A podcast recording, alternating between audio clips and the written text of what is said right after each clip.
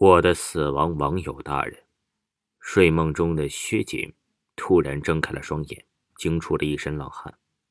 黑夜悄无声息地侵蚀到他的每一寸肌肤，身边唯有冰冷的空气一点点凌迟着他的身体。薛锦清楚地感觉到自己身上的温度正在渐渐消失殆尽。薛锦暗暗地皱着眉。脸上的泪痕清楚的告诉自己做了个噩梦，而噩梦的内容也很真实。可是他却也是怎么想不起来了。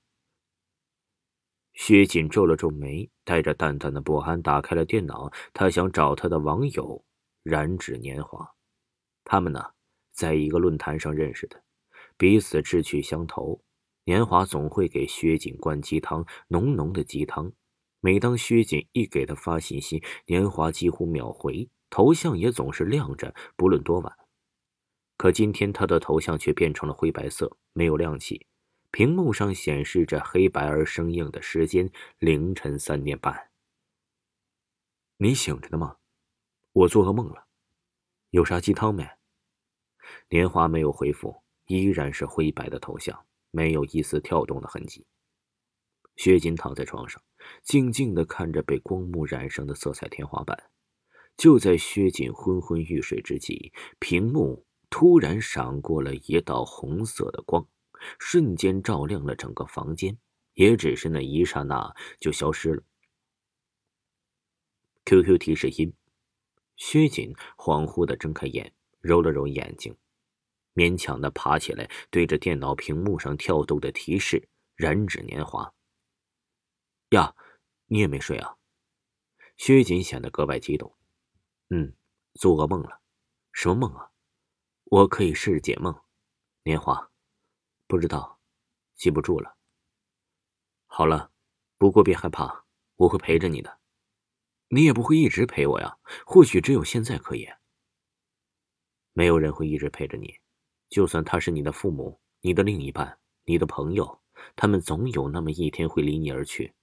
离开的理由有很多很多，或许是生离死别，或许是因为第三者的介入，或许的或青春这条路向来孤独。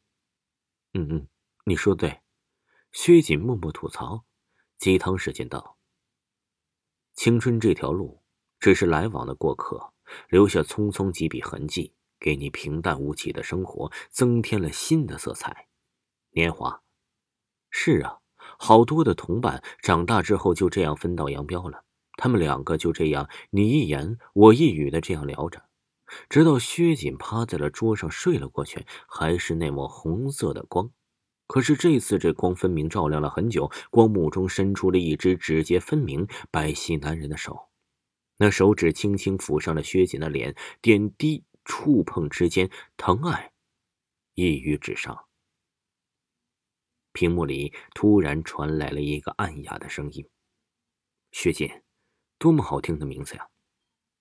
只是一会儿，那手、那声音就跟着那红光一起消失了，时间也在慢慢的跳动。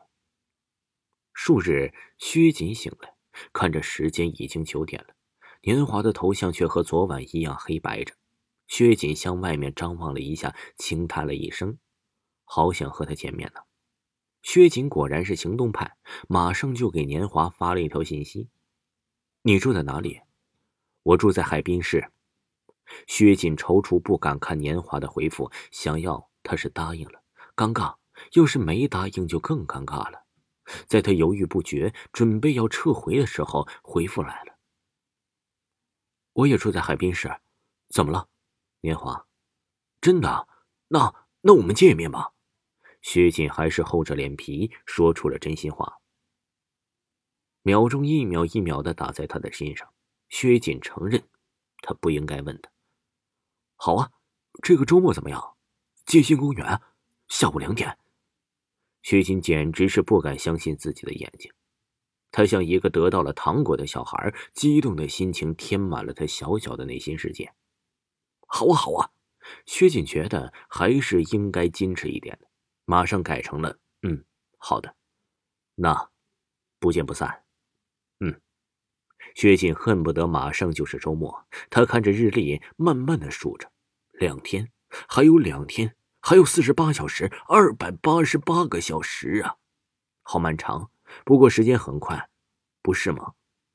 听众朋友，下一集呀，继续为您播讲我的死亡网友大人，下集更精彩。